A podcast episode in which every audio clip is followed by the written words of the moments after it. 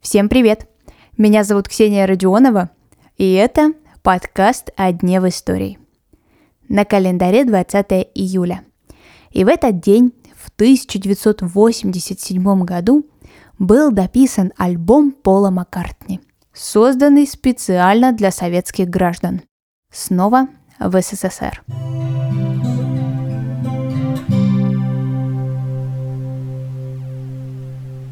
Когда я был совсем маленьким, я спросил своего отца, хотят ли люди мира.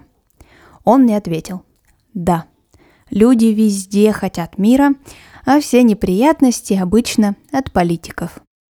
Мне всегда казалось, что то восхищение, с которым относились к музыке Битлз в СССР, служит подтверждением слов моего отца, что людей во всем мире роднит много общего. Это слова Пола Маккартни, участника британской группы Битлз в одном из своих интервью.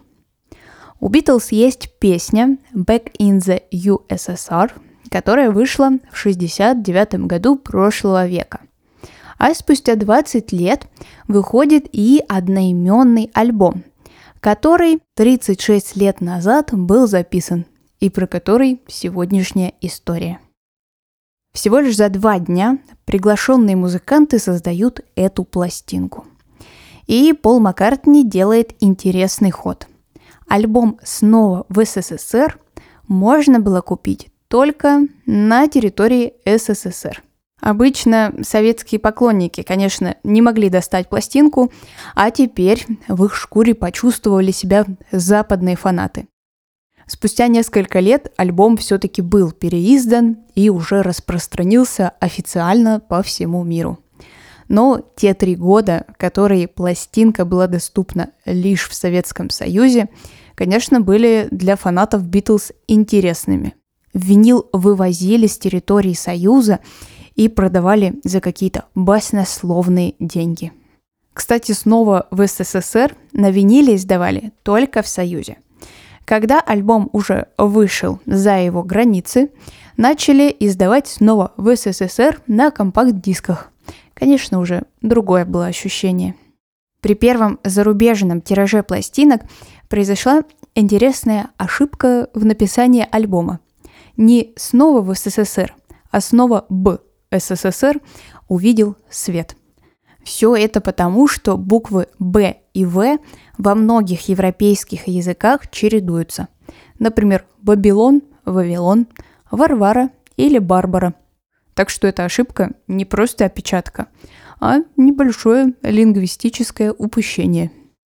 Что касается самого содержания альбома. Пол Маккартни ничего нового для «Снова в СССР» не придумывал. Никаких песен он не писал – Туда он включил те композиции, которые самому ему очень нравились в его юности, в 50-х годах. Было записано 22 композиции, из которых в первый тираж вошло 11, а во второй 13. Кстати, издательством на территории Союза занималась компания «Мелодия». Всего было издано 400 тысяч экземпляров. И если на тот момент это было все-таки достаточно чем-то уникальным и интересным, то сейчас любой человек может приобрести себе такую пластинку. Я зашла на Авито, и цены начинаются от 200 рублей за такой раритет. Вот так, всего лишь за два дня, 36 лет назад, был записан альбом, который остался навсегда в истории музыки. Ну а на сегодня это все. Я желаю вам хорошего дня. И, конечно, этот альбом я вам оставила в своем телеграм-канале. Не забывайте подписываться, ссылка есть в описании к этому эпизоду. Услышимся совсем скоро.